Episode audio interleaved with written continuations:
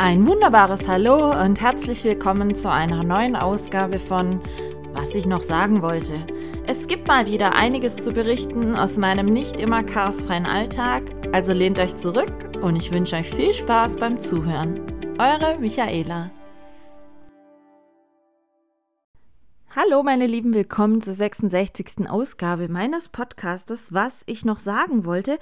Wir haben also heute mal wieder Schnapszahl und Heute geht's in den zweiten Teil, also die Fortsetzung der, zu der Folge letzte Woche, die ich zusammen mit Easy 31 aus Bremen, gelernte Krankenschwester, letzte Woche schon aufgezeichnet hatte. Und zwar haben wir uns über alles rund um das Thema Pflegenotstand, Pflegearbeiten in der Pflege unterhalten. Sie ist ja gelernte Krankenschwester und heute möchten wir das Gespräch noch gerne fortsetzen und wie ich finde, ist es auch ganz, ganz wichtig, dies zu tun, denn man kann selten mit jemandem sprechen, der direkt in diesem Job hautnah, sag ich jetzt mal, arbeitet. Wir hatten zum Schluss noch über die Bezahlung gesprochen, wo Easy da die Benachteiligung sieht von Pflegekräften in der Bezahlung im Verhältnis zur Verantwortung oder am menschlichen Körper, die sie ja auch tragen müssen. Und dort steigen wir jetzt bei dem Gespräch wieder ein und unterhalten uns noch so, was macht Easy jetzt, nachdem sie die Klinik verlassen hat und wo sieht sie auch einfach die Schwächen in der Entwicklung in den Pflegeberufen. Ich wünsche euch auf alle Fälle viel Spaß beim Reinhören und ich hoffe, ihr fühlt euch genauso gut unterhalten, wie ich es in dem Gespräch getan habe. Viel Spaß! Ist das nur so bei, bei Krankenhäusern und Kliniken oder ist das allgemein in der Pflege so grottig? Würdest du jetzt rein theoretisch in einem privaten Pflegedienst zum Beispiel mehr verdienen? Äh, Pflegedienst, da muss man noch Bock drauf haben. Ich könnte das auch nicht. Ich habe eine Phobie davor, für anderen, äh, bei anderen Leuten nach Hause zu kommen, weil ich halt immer Angst habe, dass ich in irgendeine Messi-Wohnung muss und ich bin halt super geruchsempfindlich. Mhm. Wenn ich da irgendwie, weiß ich nicht, äh, Schimmel oder so riechen muss, finde ich das nicht geil. Ja, verstehe ich. Und ähm, nee, da habe ich echt Angst vor, auch so irgendwie, weiß ich nicht, wenn die Leute da drei Tage eingekrotet irgendwo liegen, das sind alles Boah. so. Also, ich meine, ich hätte dir auch, um den Anfang wieder aufzugreifen, äh, Clostridien etc. da auseinander riechen können, aber das ist schon echt, nee, also da, da scheut es mir dann auch vor, sonst hätte ich das gerne gemacht, aber das Ja, und was machst du jetzt genau? Ich bin jetzt in einer privaten Dialysepraxis. Okay. Arbeite weniger Stunden, habe aber mein gleiches Gehalt. Hast du geregelte Arbeitszeiten, also kein Wochenenddienst oder so? Ähm, wir haben eine sechs Tage Woche maximal. Also wir haben äh, Früh- und Spätdienst und mhm. ähm, arbeiten bis maximal 19 Uhr. Es sei denn, okay. es ist wieder noch mal irgendwas außer Reihe. Ja, und, ja, aber es ist nicht die Regel. Nein. Ne? Und ähm, wir haben auch nur an drei Tagen lang, also quasi, dass du bis 19 Uhr hast, dass du um sechs quasi anfängst und dann bis 19 Uhr irgendwie Arbeitszeit wäre, die wir aber nicht an einem Stück machen, ja. sondern dafür kommt dann der Früh- und der Spätdienst und dann hast du halt ähm, drei kurze Tage, äh, wo du dann halt von 6 bis 13 Uhr arbeitest. Und das ist. Und wie lange machst du das jetzt schon? Äh, seit letztes Jahr August. Ah, aber Dialyse, hm. Hm. ist anders. Also mir macht es total Spaß, auch wenn das irgendwie so ich habe immer gesagt, so, oh, ich habe keinen Bock auf diese Regelmäßigkeit, ich möchte Sachen erleben, ich will Medizin anwenden und ich kann da aber super selbstbestimmt arbeiten. Ich entscheide, wie viel ich da letztendlich mache. Habe zwar mal einen Arzt im Hintergrund, mhm. den ich da auch löchern kann, aber ähm, ich punktiere alleine, ich äh, schließe die Leute alleine an der Maschine an, äh, stelle da diverse Geschichten einfach ein und ähm, macht die nach vier Stunden ab. Ne? Gestern natürlich äh, High Life auf der Arbeit gehabt. Wir hatten Stromausfall, weil irgendwelche Bauarbeiter das oh. äh, Kabel angeputzt haben und der ganze Stadtteil hatte dann keinen Strom. Und Shit. dann stand ich da und musste innerhalb von 15 Minuten alle Patienten, also man betreut im Schnitt so sechs bis sieben Patienten als alleine Krankenschwester. Ja. Und ähm, die müssen dann halt alle ausgebunden werden, ne? weil die halt alle ihr Blut, oh, die Maschine geht wieder zurückkriegen. Und wenn es da Systemclotting gibt und so, das ist schon, macht schon Spaß. Aber Oha. das, ist halt, das ist halt, mich freut das halt auch, äh, dass, dass man die Leute da dann auch wirklich in so Notsituationen vernünftig rauskriegt. Ja, also klar. Patienten haben klar. gestern zu mir gesagt, ich bin froh, dass sie hier waren. Wären das andere gewesen, hätte ich nicht gewusst, ob ich hier lebend rauskomme. Ja, aber das sind so, ja, wie soll ich sagen? Wie gesagt, ich habe in meiner ja, Krankheitskarriere leider Gottes auch schon viele ähm, kennengelernt. Krankenschwester, Krankenpfleger, ich will das ja mal nicht. Weißt ja, wir müssen da ja mal gendern. Ah, hör auf. Und ich hatte zum Beispiel mal, den wird meine Mom nie vergessen, den Pfleger. das war dann meine Speiseröhren-OP. Da war das ja so, dass ja dann durch die OP ähm, das alles geschwollen war und ich müsste, musste beatmet werden. So. Und ich durfte ja dann ewig nichts essen und bla bla bla. War dann auch ähm, kurz nach äh, OP auf Intensivstation und ich hatte übelste Schmerzen. Übelst. Und der Pfleger, der da Dienst hatte, sagte dann so, ja, äh, wenn da was wehtut, melde dich halt, gell. Und das war so ein Depp. Es war, Entschuldigung, aber es war so ein Depp. Ich habe dann, ich, also ich kann eigentlich Schmerzen echt gut aushalten, aber ich hatte dann so heftige Schmerzen und dann kam meine Mutter um die Mittagszeit noch und ich sagte dann nur so zu ihr, oh, ich muss mir irgendwas geben lassen, ich, ich kann nicht mehr. Und eben war ich dann Sauerstoffschlauch noch und richtig Luft ging nicht und ah, so. Und dann sagte ich, oder sagte meine Mom zu dem Pfleger, ja, können Sie ihr bitte was geben? Die hat richtig heftig Schmerzen. Dann kam er mit so einer Spritze, hat es dann über die Infusionsnadel reingespritzt und dann sagt er so, hier, kriegst was, spritzt rein, ihr junge Leute, steht da doch drauf, das beamt dich gleich weg. Und ich lag da so und denk so, was bist du für ein Arschloch, weißt du? Und meine Mutter war völlig fassungslos und er sagte dann so, hey, jungen Leute, steht doch da drauf, wenn es euch wegbeamt. Und da dachte ich dann nur so, oh, Typ, sorry, aber du hast deinen Job echt verfehlt. Wenn dir da frisch operierte Leute liegen, die sagen, sie haben Schmerzen und du ähm, schenkst dann so als Dank äh, so beschissene Kommentare ein. Also da war meine Mom äh, heute noch fassungslos. Das ist, wenn wir es noch, wie gesagt, ich habe schon ein paar OPs hinter mir und äh, schon ein paar Mal intensiv und Wachstationen und so. Also volles Programm. Aber der ist das Erste, was, was meiner Mama noch einfällt. Die sagt dann immer, oh, kannst du dich noch erinnern an den blöden Typen da, der dir das gespritzt hat und gesagt hat, boah, ihr jungen Leute, steht da drauf und so. Also das ist auch mit Abstand der größte Penner. Anders kann ich es wirklich nicht sagen. Ich hatte aber auch schon eine Schwester, weil ich habe, weiß niemand, warum das so ist, grundsätzlich nach einer OP mit Narkose Unterzucker. Ich habe kein Diabetes. Keiner weiß, warum das so ist. Ich habe einen richtig schlechten Zuckerwert nach einer Vollnarkose und das wusste man am Anfang nicht. Und dann ging es mir immer richtig, richtig beschissen. Bis dann mal zufällig eine Schwester und Schülerin äh, im Zimmer war, die eigentlich meiner Bettnachbarin den Zucker messen sollte, hatte das verwechselt, hatte mir Zucker gemessen und sagte dann, oh, Sie haben Unterzucker. Wann haben Sie denn zuletzt das gespritzt? Sag ich, was, Unterzucker? Ich habe gar keinen Zucker. Ja, aber äh, so. Und dann kam das erst raus, dass das, das ist da meistens mit einer Infusion wieder erledigt. Und dann kam damals ein Arzt und sagt so, ja, das kann aber gar nicht sein, dass Sie das haben. Sie haben doch gar keinen Zucker. Sage ich, ja, aber jetzt im Moment scheinbar schon. Und das würde auch erklären, warum das bisher immer so beschissen mir ging nach der OP.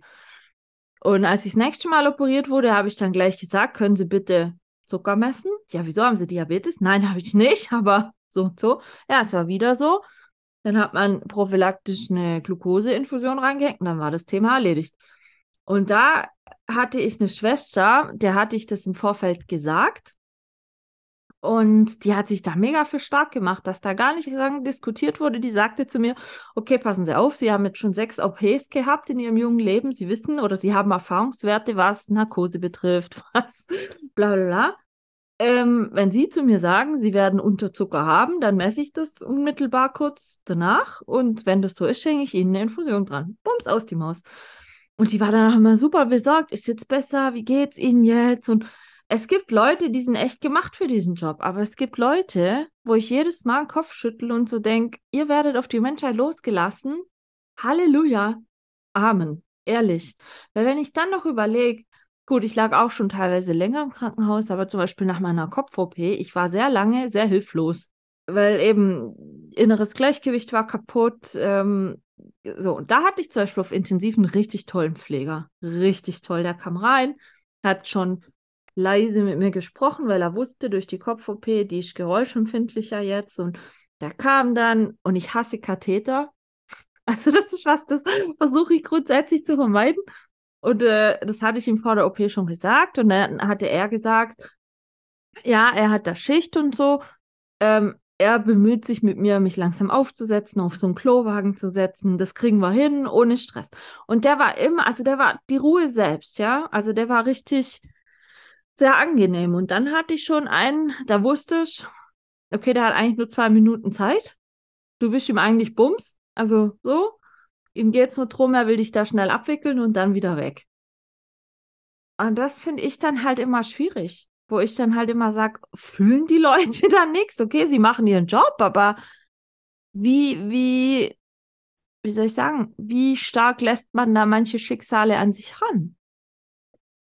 Von Patienten. Das, ist unterschiedlich. Also ich äh, kann glücklicherweise von mir behaupten, dass sobald ich meine Arbeitskleidung aus habe, ich auch wirklich mal privat bin. Dass ich also kannst du den Kopf echt abkappen? Ich, ich nehme selten, wirklich sehr, sehr selten was mit nach Hause. Ähm, weil äh, sonst würde man einfach super, super viel zu Hause sitzen und könnte den Job auch gar nicht machen. Na, ähm, ich versuche natürlich so empathisch wie möglich zu sein auf der Arbeit, habe ich auch in der Klinik gemacht. Wenn da irgendwas war, ich äh, eine Schmerzbetreuung danach noch gemacht habe, habe ich schon geguckt, so, hm, was nehmen Sie denn für Medikamente? Ah, das verträgt sich mit dem nicht, dann müssen wir vielleicht mal gucken, ob wir das nicht nehmen können. Und sollten vielleicht auch einfach, wir hatten zum Glück äh, das Glück, dass unsere Anästhesisten auch gleichzeitig alle Schmerztherapeuten waren, ähm, mhm. die dann wirklich auch nachgeguckt haben, wenn man gesagt hat, so, ey, pass auf, Britta, hier, das stimmt nicht. Ähm, da musst du bitte nochmal drüber gucken. Und auch wenn die gerade im, im OP saß, hat die da drüber geguckt und hat gesagt, ja, dann äh, nimm das und das mal raus, dass er das und das kriegt und ich ordne das an und sowas. Ne? Also das ist, da hatte man schon das Glück. Ich habe aber auch in, in meiner aktiven Klinikzeit ähm, im, im großen Klinikum mitgekriegt, dass da einfach auch ja Leute auf Menschen losgelassen werden, die zwar fachliches Wissen haben, aber gar nicht Sachen miteinander verknüpfen können. Und nicht empathisch sind, also die es menschlich ja. nicht können? Ich meine, gehört doch zu dem Job dazu, oder? Ja, doch... aber da, da sind nicht alle empathisch. Also ähm, okay man, manche können das einfach nicht und das ist auch okay, die muss es auch geben, aber ähm, du hast halt für einen Patienten immer eine gewisse Zeit, weil du hast, wenn du auf Normalstation bist und auch auf der Intensiv, du hast halt auf der Intensiv, ich glaube, drei maximal, die du betreust. Zumindest war das bei uns immer so. Mhm. Ähm, drei, die du maximal betreust und da kannst du halt alles dabei haben, vom kompletten Pflegefall zu brauche ich nur eine Waschschutz hinstellen, macht alles alleine. Ja. Und ähm, du hast halt, gerade wenn die Leute gedreht werden müssen, ähm, ist das unfassbar aufwendig, je nachdem, was für eine OP sie haben. Wenn die natürlich noch irgendwelche anderen Verletzungen wie ein Dekubitus haben, was ältere Leute ja häufig haben. Was ist das? Also, die äh, wirklich, die haben sich dann wund gelegen. Okay. Mhm. Ne? Also ähm, da sind Druckstellen, die nicht mehr wegdrückbar sind, die sich dann, ja, wo, wo die Haut einfach zurückgeht und aufgeht und sich alles entzündet, weil da halt einfach Keime reinkommen und so. Und das kann schon, musst du mal googeln, das äh, kann nicht ganz so nett sein. Das, äh, mit Taschenbildungen hast du. das okay. äh, kann schon richtig ekelhafte Gerüche vorbringen. Wenn du da ja, aber wie ist das? Gibt es da so, so eine standardisierte Zeitvorgabe, die du maximal haben da oder brauchen darfst? Wie sowas? das jetzt ist, weiß ich nicht. Bei mir war es damals nicht so.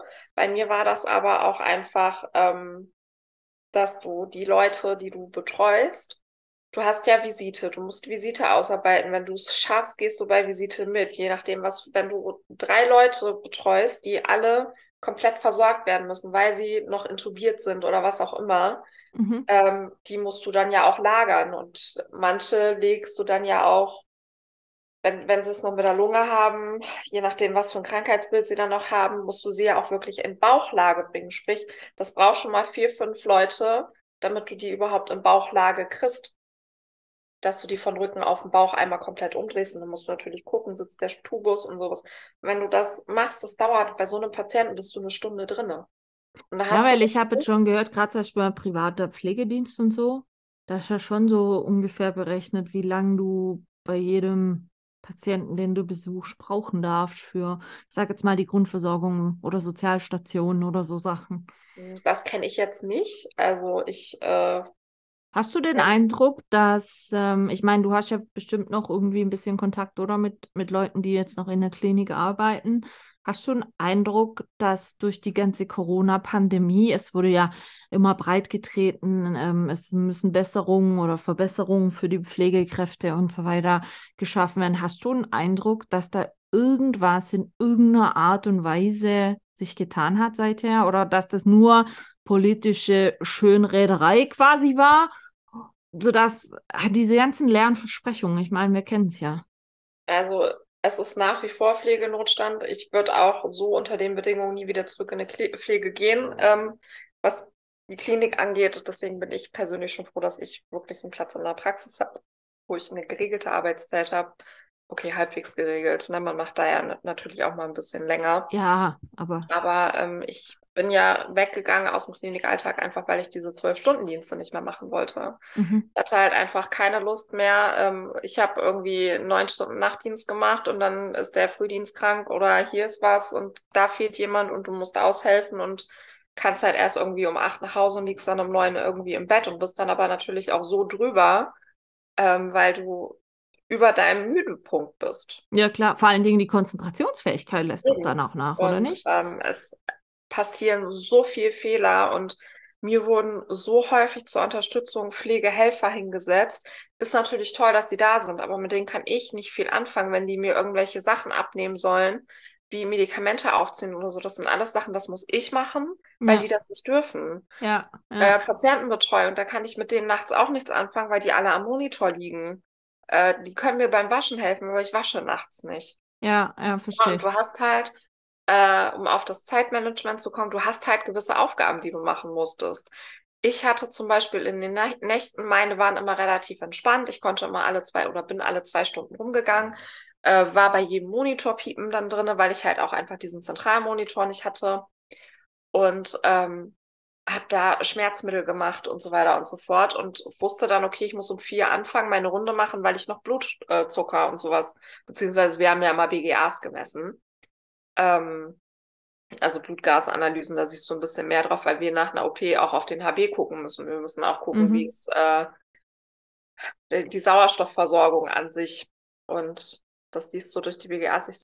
Aber jetzt mal ganz blöd gefragt, was denkst du, müsste sich ändern, um, um diese Pflegeberufe attraktiver zu machen, gerade für Leute, die jetzt noch keine Ausbildung, aber die, die jetzt noch auf der Schule sind, die vielleicht ähm, das, das überlegen würden, die vielleicht Interesse hätten, das zu tun, aber dann doch irgendwie abgeschreckt sind durch die blöden Arbeitszeiten oder durch das geringe Gehalt oder was, was müsste sich deiner Meinung nach so ein bisschen ändern, um den Job selber attraktiver zu machen? Ähm, die Bezahlung müsste sich ändern, ganz klar, auch wenn eine Pflegekraft nicht so schlecht verdient. Also ich kann alleine gut von meinem Geld leben und ich kann auch noch ein bisschen sparen. Aber für das, was du machst, ist es zu wenig, obwohl, äh, wenn, wenn du dir das in Relation mit einem Arzt anguckst. Du bist Mhm. einfach wesentlich mehr am Patienten, du hast wesentlich mehr Sachen, die du machen musst. Äh, du bist, du bist einfach da, um den zu lagern und so weiter und so fort. Dann, ähm, wenn du nach Skandinavien guckst, ähm, die haben einen wesentlich höheren Pflegeschlüssel. Was heißt Ähm, Pflegeschlüssel? Ein Pflegeschlüssel ist, äh, als auf einer Station liegen 34 Leute und äh, du bist im Nachtdienst alleine für 34 Leute verantwortlich. Im Tagdienst bist du dann alleine für 10 Leute verantwortlich oder so. Und wie viel Hast ist aber in Deutschland ungefähr? Katastrophe. Also kannst du froh sein, wenn Mehr? du im Frühdienst zu dritt bist. Okay. Ähm, also im, und im Spätdienst zu zweit, das wäre schon im Spätdienst zu dritt und im Frühdienst zu viert, das wäre schon Starbesetzung. Ähm, Und ähm, ist der Verdienst in Skandinavien zum Beispiel besser? ja, definitiv. Also äh, du kommst da auch wesentlich besser an Fachweiterbildungen ran. Ähm, du hast eine gleichwertige Ausbildung wie hier auch. Da studierst du es nur, hier wirst du so unterrichtet. Aber ähm, die haben da einen Fliegeschlüssel und die machen halt das, was wir quasi alleine machen, machen die mit mindestens zwei, wenn nicht sogar mit drei Leuten. Mhm, okay. Und ähm, das ist.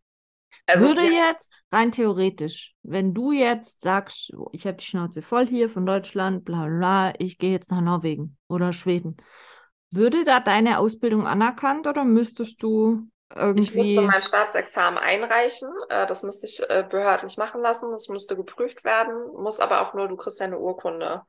Ähm, die muss ich äh, einreichen und dann kriegst du nach drei, vier Monaten kriegst du Bescheid. Und die wird in der Regel wird die auch anerkannt, weil Deutschland keine schlechte Pflegeausbildung hat. Mhm. Ähm, und das eigentlich so ein bisschen mit das Gleiche ist. Du musst halt, um auswandern zu können, ähm, gerade nach Norwegen. Ist nicht so, dass ich mich darüber schon informiert Ich wollte gerade sagen, du hast sie doch bestimmt, äh, nachdem du jetzt da in Norwegen auch im Urlaub wieder warst, bestimmt schon mal informiert. Ich meine, so weit ist du nicht, oder? Von Bremen? Näher, näher als von mir. Schon. Nein, aber jetzt mal ganz ehrlich, ich meine, wenn man so wie du nicht verheiratet, keine Kinder, weißt du, du bist ja jetzt örtlich im Moment eigentlich nicht gebunden, oder? Nee, also wenn du jetzt nicht gerade äh, Family und so, aber mal einfach so sagen, ich gehe jetzt mal zwei Jahre da. Ja, das ist aber auch gar nicht ganz so einfach, weil äh, du musst, um in Norwegen die äh, überhaupt arbeiten zu dürfen, um eine Arbeitserlaubnis zu bekommen, musst du Norwegisch sprechen. Sprich, oh. du halt vorher schon mal den äh, ersten Kurs, ich glaube, von zwei gemacht haben und das kriegst du halt nicht bezahlt. Es gibt natürlich Kliniken, ähm, ich hätte auch in der Tat ein Angebot gehabt. Ja. Ähm, das habe ich aber ausgeschlagen, weil ich gesagt habe, in dem Bereich will ich halt einfach nicht. Mhm. Und ähm, die hätten mir das auch bezahlt, aber. Ja, nee. gut, sag niemals nie, kann ja vielleicht noch. Also aktuell habe ich gesagt, so, nee, ist, ist das nichts für mich, aber vielleicht irgendwann ja nie. Man weiß ja nicht, vielleicht mal ein, zwei Jahre lang und dann wieder zurück, oder? Ja, aber ich habe ja jetzt hier mein Haus und das muss ich ja jetzt auch alles schön machen. Wie ist das jetzt so, wenn du nochmal in das Jahr zurück könntest, wo du dein Fachabi machst? Was würdest du ändern? Was würdest du jetzt lernen wollen? Äh, ich würde auf jeden Fall nicht in die Krankenpflege gehen. Ich also würd... Pflege gar nicht? Nicht, weil mir der Beruf nicht Spaß macht. Ich bin gerne Krankenschwester. Ich mache das auch sehr, sehr gerne. Aber ähm, das ist eine so unfassbar hohe Arbeitsbelastung, die man hat. Körperlich ähm, oder mental? Beides? Alles. Beides. Also mhm. du bist, ich stand, du stehst ständig unter Strom. Du hörst ständig deinen Namen, das Telefon klingelt ständig und oh, Schwester hier, Schwester da, Schwester können sie nicht mal. Mhm. Eine Notfallklingel, Notfallklingel wird als Entertainment-Klingel missbraucht. Ja, ja, ja. Hatte ich auch, so eine Zimmernachbarin hatte ich auch mal. Die hat wegen jedem Scheißdreck, wo ich dann immer schon dachte. Wenn, wenn du da zwölf Patienten von hast, äh, ist das alles aber nicht witzig. Ja, verstehe ich. Absolut. Und ähm, wenn du dann, na, wobei ich würde vielleicht noch überlegen, ob ich vielleicht nicht wirklich ins Hospiz gehen würde, weil das einfach. Hebamme ist raus? Würde ich das nicht irgendwie im Nachgang nochmal? Ich würde keine Ausbildung mehr machen, bin ich ganz ehrlich. Also ich würde das, ähm, würde ich zu meinem 16-jährigen Ich sprechen, würde ich sagen, ist scheißegal, dann machst du halt noch ein Jahr nichts. Ja, und machst dann die ein Jahr jobben und dann machst du die Ausbildung. Und äh, machst dann die Ausbildung oder äh, such dir was anderes, aber geh nicht in die Pflege. Aber Hebammen haben es ja auch nicht mehr so einfach jetzt, gell? Nee, die haben es auch nicht mehr so einfach. Die haben aber auch noch eine schlechtere Bezahlung als ich. Und Hebammennot gibt es auch, wie Sau. Ja, es gibt überall Not, das ist egal. Ich würde wahrscheinlich einfach wirklich mir im nächsten Leben Millionär suchen und sagen, tschüss. also ich sag's dir ganz ehrlich, ich sag's dir ganz ehrlich, easy. Äh, mein Ex-Mann. macht nicht glücklich, Mein Ex-Mann war, ja, finanziell so, ja. Aber ich bin trotzdem nicht mehr verheiratet, weil. Nee, aber das, ja, nee. das ist so, Weiß ich nicht. Ich habe da. Lass uns einfach jetzt eine Tippgemeinschaft für einen Euro-Jackpot machen. ich habe da vorgestern mit einer Arbeitskollege drüber gesprochen. Wir machen ja immer so ein bisschen Späßchen. Und äh, ich sag, nee, gar nicht. Vorgestern haben wir da in einer Pause drüber gesprochen. Vor vier Wochen haben wir zusammen in einem Bereich gearbeitet und wir haben einen super lieben Patienten, der fliegt immer regelmäßig in die Türkei und bringt uns dann immer irgendwelche Kleinigkeiten mit, also mir und meiner Arbeitskollegin. Und ähm, haben wir ihn dann irgendwann angeguckt und gesagt so, Mensch, Jürgen, das ist aber hier kein Lotto, wir wollen jetzt unter die Lottospieler gehen. Und dann guckt er uns an und sagt so, warum? Ja, da sind gerade so und so viel Millionen drin. Ja. Und dann Hälfte, Hälfte und dann ab dafür. Und dann sagt er, ja, aber ich krieg dann auch eine Million ab. Wieso kannst du auch zwei abhaben von mir? Ja, hallo, wenn du so wie im Euro-Jackpot letztens 100, Der ist nach Bremen 119, gegangen, ne? 100, ja! Und ich so, ich hatte ja gespielt und hatte mit dem Kev noch gesprochen. Und dann kommen so die Auflösung, ja, nach Bremen. Ich so, Kev, hast du, nee, Bremerhaven was. Kev, hast du gewonnen? Nee, hat er nicht. Sag ich, der Jackpot ist an eine Person gegangen in Bremerhaven. Ja. What the hell? Aber das ist, wir haben, wir machen da häufig Witze drüber. Und äh, gestern guckte mich ein Patient an, bevor ich in Urlaub gegangen bin, der, ach, der tut mir wirklich leid, ne? Also da, das habe ich auch echt mit nach Hause genommen. Der ähm, steht ziemlich auf der Kippe, was, was lebenstechnisch so angeht. Der hat echt viel Scheiße durch in den letzten Wochen. Und Älterer Person, Patient? Dialysepatient, genau. Ja, älterer? Was es gibt ja manche, Entschuldigung, wenn ich Ja, das jetzt mal so ja, krass so- sagen muss. So, Ich habe mit 60. 26, bei mir war es mit 26 so, okay, vielleicht wäre ich noch mal auf nach der OP oder nicht. Wenn ein 26-Jähriger krankheitsbedingt stirbt, sagt jeder, oh Scheiße, hat, hätte ja noch das ganze Leben vor sich. Wenn jetzt jemand mit 80 so, dann sagst du, okay, der hatte wenigstens oder die hatte wenigstens ein schönes Leben. Weißt du, Ja, deswegen nee. frage ich immer. Ähm, der ist Gott 65 oder so ist er. Ja, okay. Also ist halt auch einfach noch kein Alter, Ja. ne? Ja. Ähm, hat hier früher Meisterschaften getanzt, war halt äh, Leistungssportler am Tanzen. Und als ich ihn kennengelernt habe, haben sie ihn schon zwei Zehe amputiert und die Nekrose, also dieses schwarze Gewebe, wuchs Mhm. halt immer weiter. Und dann haben sie ihn irgendwann den Unterschenkel amputiert. Boah, und das als Tänzer. Ja. Ähm, und dann haben sie, da war der auch lange weg und dann äh, hat er zusätzlich noch, noch eine Gefäßerkrankung und äh, dann ist das Gefäß im Bein zugegangen. Also haben sie ihm dann nochmal das, äh, den Teil vom Stumpf abgenommen, der halt nicht versorgt war. Sprich, jetzt ist er äh, den Oberschenkel quasi auch noch fast komplett los. Okay. Und ähm, ich hatte dann vor drei Wochen das Glück, ihm die Fäden ziehen zu dürfen. Und ich habe ihn nur angeguckt und gesagt, so, wenn du schreist, dann sag Bescheid, dann machen wir Pause. Und ich habe ungelogen, ich habe vier Stunden Zeit, äh, bis ich den ersten wieder ausbinden muss. Also ähm, du, eine Dialyse geht bei uns so im Schnitt zwischen vier und viereinhalb Stunden. Mhm. Oder dreieinhalb bis vier Stunden ist eigentlich eher so das häufigste. Und ähm, ich hatte den ersten dran um Viertel vor sieben und den letzten hatte ich um halb acht dran. Ja. Und äh, Viertel vor sieben, dann bist du um Viertel vor elf bist du dann fertig und musst halt ausbinden, musst halt aber auch noch Vorbereitungen und sowas tun. Und dazwischen musste ich dann diesen Verband stopfen und äh, diese Fäden ziehen. Und ich habe ihn nur angeguckt, ich so, wenn du schreist, sag Bescheid, wir haben seine Schmerzmedikation schon so angepasst, dass er während der Dialyse zumindest ein bisschen abgedeckt ist, was das angeht. Und dann hat, hat er mich nur angeguckt und gesagt, hör auf, ich gucke ihn nicht so, ich kann nicht, ich kann nicht, ich bin hier gerade mittendrin, hatte das Fadenmesser schon quasi stecken und habe dann nur noch drauf rumgezogen, hey, so, hör auf, hör auf, hör auf, ich so, ja, gleich, gleich, gleich, gleich. Ich habe schon fast mit dem mitgeheult. Scheiße. Ähm, und ich habe da, was haben wir nachher gezählt, 33 Fäden gezogen. Und als ich dann aus dem Urlaub wieder gekommen bin, ich war ja eine Woche weg, Mhm. äh, habe ich einen Blumenstrauß und eine Tafel Merci gekriegt und gesagt, danke. Und ich gucke ihn dann nicht so, wofür. Also dafür, dass du meine Fäden hier gezogen hast in Akkordarbeit. Ich habe für den Verband hätte ich normalerweise eine halbe Sch- äh, eine, eine Stunde gebraucht und habe den in einer halben Stunde durchgeoxt. Und ich habe immer gesagt, halt den Mund jetzt, halt den Mund jetzt, sei tapfer, sei tapfer, sei tapfer, sei tapfer. Und habe diese Fäden da rausgezogen in Akkordarbeit. Und habe sogar alle Fäden hingekriegt. Also ähm, ich hätte eigentlich damit gerechnet, dadurch, dass das sehr verborgt war, dass nicht alle draußen sind, aber es waren alle draußen. Und er stand da nur und er sagt so, du bist, du bist ein Engel. Ich hoffe, ich sehe dich Freitag zum Verband wieder. Und ich so, ja, ich. Naja, aber ich meine, aber ich meine, der Job hat ja auch, ja, schöne Seiten, oder? Das schon, aber ich glaube halt, ähm, heutzutage, gut, es, es gibt in jedem Job, sage ich jetzt mal, Gutes und Schlechtes, Vor- und Nachteile und so. Aber ich finde gerade, was die Pflegeberufe betrifft, wie du sagtest, für das, was da eigentlich verantwortlich für den Menschen getan wird,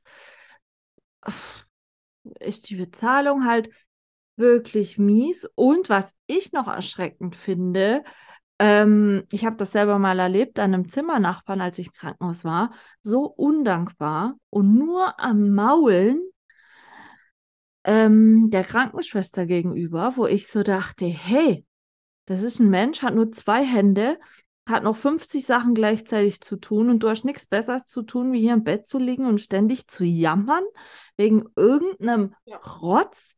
Also da habe ich mir schon gedacht, eigentlich ist doch auch teilweise ein echt undankbarer Job, oder?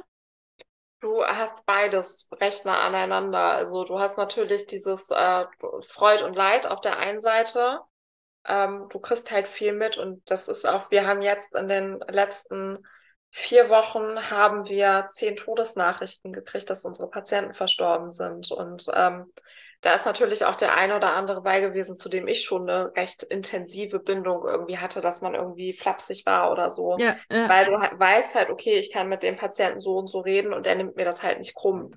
Ähm, bei anderen ist das aber wiederum, dass du da nicht so die Bindung zu hattest. Und äh, das ist. Da also ist dann halt ein Job quasi. Ja, das ist, ist ein Job, das ist richtig. Aber würde der Patient, dem ich jetzt die Fäden gezogen hätte, ich habe richtig Angst gehabt, dass wenn ich aus dem Urlaub komme, äh, der nicht mehr da ist. Mhm. Einfach weil der so immunsystemtechnisch so down ist, hätte er auch nur irgendeine Infektion jetzt in der nächsten Zeit gehabt äh, oder in der letzten Zeit gehabt, hätte, wüsste ich nicht, ob der das überlebt hat. Also wir haben jetzt super viele, die wirklich noch an der Corona erkrankt sind, die jetzt auf der Intensivstation liegen. Mhm. Ja, die hm. sind alle geimpft, die sind alle geboostert, aber die liegen jetzt auf der Intensivstation. Ja, weil, weil sie einfach so ein schlechtes Immunsystem haben. Und ähm, ja. das ist, ja, wie gesagt, das ist ein dankbarer Job, aber du hast halt auch genauso die Nörgler dabei.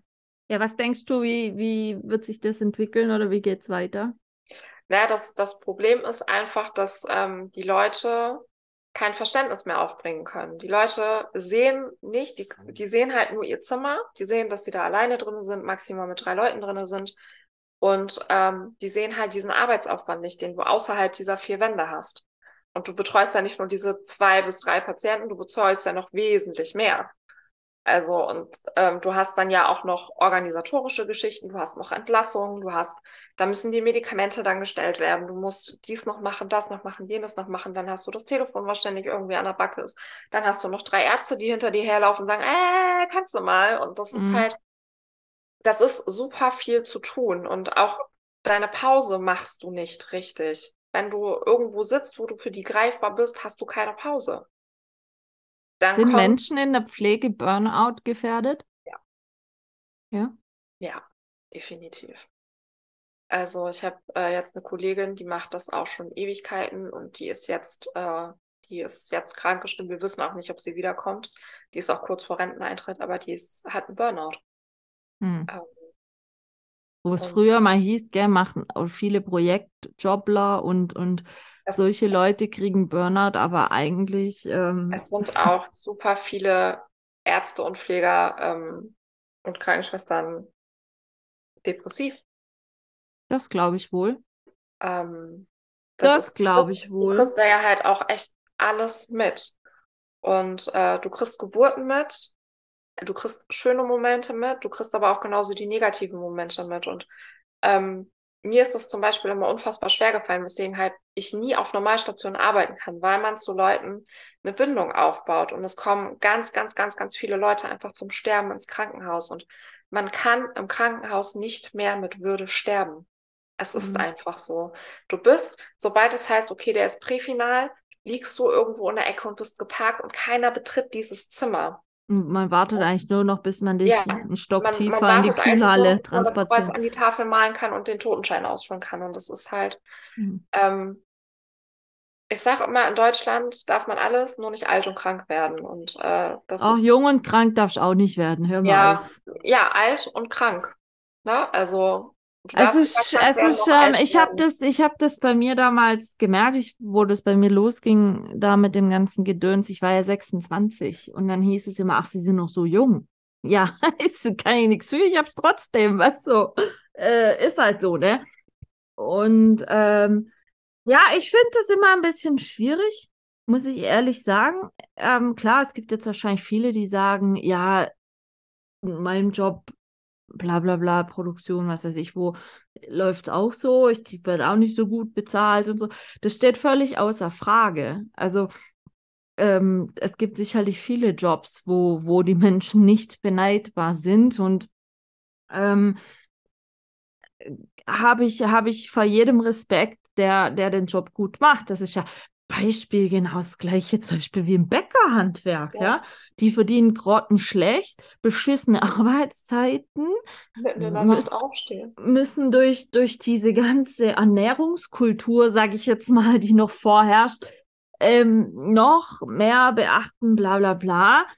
Und ähm, als Dank wirst du für angeranzt, wenn die Brötchen mittags um vier schon ausverkauft sind. Warum denn dann, wenn du um fünf Minuten vor Ladenschluss reinläufst, nicht noch zehn Brötchen haben kannst? So. Egal was für ein Job. Oder wie der Kev ja schon mal sagte, als Koch. Oder in ja. der Gastronomie. Oder, oder, oder. Ähm, aber ich glaube, und da können wir abschließend das jetzt zu sagen, ich glaube, das liegt auch an der Gesellschaft. Wie du vorhin sagtest, die Leute möchten nicht mehr warten die Leute möchten, ich sage jetzt mal, 500 Prozent für 5 Prozent Einsatz kriegen. Also sie sind nie zufrieden. Dieses notorische Genörgle von so vielen Leuten geht mir tierisch auf den Sack, anders kann ich nicht sagen. Wegen Kleinigkeiten unbeholfen sein und einfach nur mal meckern und die Schuld immer bei wem anders suchen finde ich schon, schon äh, schwierig, um es mal untertrieben zu sagen. Aber ich glaube, es ist einfach auch ein Stück weit, wie sich die Gesellschaft entwickelt hat. Also deswegen hatte ich ja gesagt, wenn, wenn du jetzt, hattest du mal zwischendrin überlegt, umzuschulen oder so? Was ganz anderes zu machen? Ich habe schon mal drüber nachgedacht, einfach wirklich komplett aus der Pflege rauszugehen und habe auch zu Hause gesessen und habe dann gesagt, ja, aber was mache ich denn dann? Ähm, so, mir fällt nichts ein. Ich kann diese ewige Büroarbeit ist nichts für mich. Mhm, okay. Ähm, also ich könnte nicht die ganze Zeit irgendwie da sitzen und ich kann aber auch nicht bei Rewe an der Kasse sitzen. Also da würde ich die Leute, glaube ich, erschlagen. Werd Influencerin. Ich glaube, so gut bin ich im Verkaufen. doch nicht, dass ich noch irgendwelche Sachen, wer weiß, wie er mag, kriege. Aber das ist so. Ich habe schon mal ein Angebot von der Krankenkasse gekriegt. Die haben gesagt so, ey, wir haben hier äh, Pflegeberatungsstellen, wo Sie anfangen können. Sie ja. haben eine Expertise, Sie sind gut. Ja, das mag ja auch alles sein, aber ähm, ja, das ist halt schwierig, ne? Und ähm, du hast auch gar nicht so die Zeit nachzudenken, was du machen wollen würdest. Ich habe mal überlegt, irgendwann, wenn es dann äh, bei mir auch äh, passt, privat, ähm, dass, dass ich meine ganzen Baustellen einfach fertig habe, dass ich dann einfach noch mal ein Studium anfange und eine Heilpraktikerin mache. Auch und, gut. Ähm, Physiotherapie oder sowas? Ja, rein theoretisch vielleicht auch noch einen Chiropraktiker hinten ranschmeiße. Mhm. Ähm, aber ich würde zum Beispiel auch nie in die Physiotherapie gehen, weil die halt noch grottiger bezahlt werden als ich für das, was sie da wirklich leisten. Also ich hatte ja. einen Arbeitsunfall ähm, 2021 am 11.11. .11. Yay! Und war damit dann auch, ich konnte in meinen Beruf nicht mehr zurück. Also ich musste aus dem Herzkatheter raus. Ich musste ja. einen anderen Job nehmen. Ähm, und hätte, war ja sechs, sieben Monate in der BG-Betreuung ja. und habe da Physiotherapie gekriegt und so. Und natürlich äh, die, die erste, die Akutphase, wo sie mir das Laufen wieder beibringen musste. Ich hatte eine äh, Tibia-Kopffissur, also ein, ein Haares im Knie. Mhm. Und ähm, es hat Ewigkeiten gedauert, man hat mich falsch behandelt. Ich habe noch zwei Wochen lang äh, mit einer 10-Kilo-Schürze weitergearbeitet und bin da 15.000 Schritte am Tag gelaufen und ja. habe irgendwann mir schon das Stärkste, was du auf dem Markt kriegst, ohne BTM-Rezept reingepfiffen. Ähm, das hat mir mein Arzt schon verschrieben, mein Chef. Und das sind einfach Sachen, du wirst halt, sobald du irgendwie anfängst, einen körperlichen Verfall zu haben, kannst du ganz, ganz viele Sachen einfach nicht mehr machen. Mhm. Und ähm, das ist auch im Alter so. Wenn ich mir überlege, ich müsste im Alter, könnte ich keine ähm, Akutmedizin mehr machen. Ich wüsste nicht, was ich mache. Ich würde in Frührente gehen. Ich kann auf Station nicht sitzen. Ich wollte gerade sagen, wie lange könntest du theoretisch in dem Job, was du jetzt gerade machst, arbeiten? Jetzt in der Dialyse könnte ich bis zur Rente arbeiten. Das wäre schon okay. nicht, das, nicht das Problem. Ne? Ja, Aber wer weiß, wie, wie weit das Rentenalter noch angehoben wird. oh, ich werde ich werd, äh, bis, bis zum Grab arbeiten. Hm. Ja, aber das ja ist ja, das ist ja das. Ich meine, ich glaube, abschließend können wir sagen, alle diejenigen, die in irgendeiner Art und Weise irgendwen in der Pflege brauchen. Und wie gesagt, ist ja jetzt nicht nur Krankenhaus. Es geht ja schon bei Arzthelferinnen los. Es geht bei, wie du sagst, Physiotherapeuten los. Es geht bei ähm, Pflegediensten los, die vielleicht nach jemand von den Eltern oder, oder, oder Sozialstationen gehören ja dazu. Es ist ja weitreichend und ähm, ich persönlich möchte hier zum Abschluss mal an alle draußen appellieren. Behandelt die Leute so, wie ihr von ihnen behandelt werden möchtet. Und ähm, so blöd der Spruch klingt, man sieht sich im Leben immer zweimal. Und wenn die Leute irgendwann mal euch den Arsch abwischen müssen, Entschuldigung, wenn ich so krass sagen muss, dann seid ihr auch froh, wenn die Person sich Zeit nimmt und den Job für euch macht und äh, euch dann nicht behandelt wie, wie überflüssig oder, oder lästiger Dreck, anders gesagt.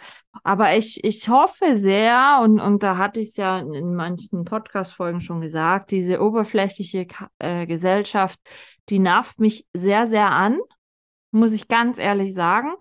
Und gerade durch das, wie ähm, der Ruf der Pflege in, in den Arbeits, im Arbeits, äh, wie sagt man da, Arbeitsbedingungen sind, so, schreckt, bin ich mir sicher, viele qualifizierte Leute ab, die vielleicht gerne Krankenpfleger, Pflegerin werden würden, aber durch, durch das, was sie alles schon gesagt kriegen, hören und so weiter, ab, abgeschreckt werden ohne Ende. Ja, es und, ist ja schon der Schulabschluss, der dir einen Strich durch die Rechnung macht. Mittlerweile brauchst du, glaube ich, eine Fachhochschulreife, um überhaupt ranzukommen an die Pflege. Also zu meiner Zeit haben sie sich das noch ausgesucht, wer hier rankommen kann. Und ähm, es gibt auch genügend qualifizierte Leute, die super im Medizinbereich wären, die einfach einen Hauptschulabschluss hätten oder einfach ja. einen stinknormalen Realschulabschluss.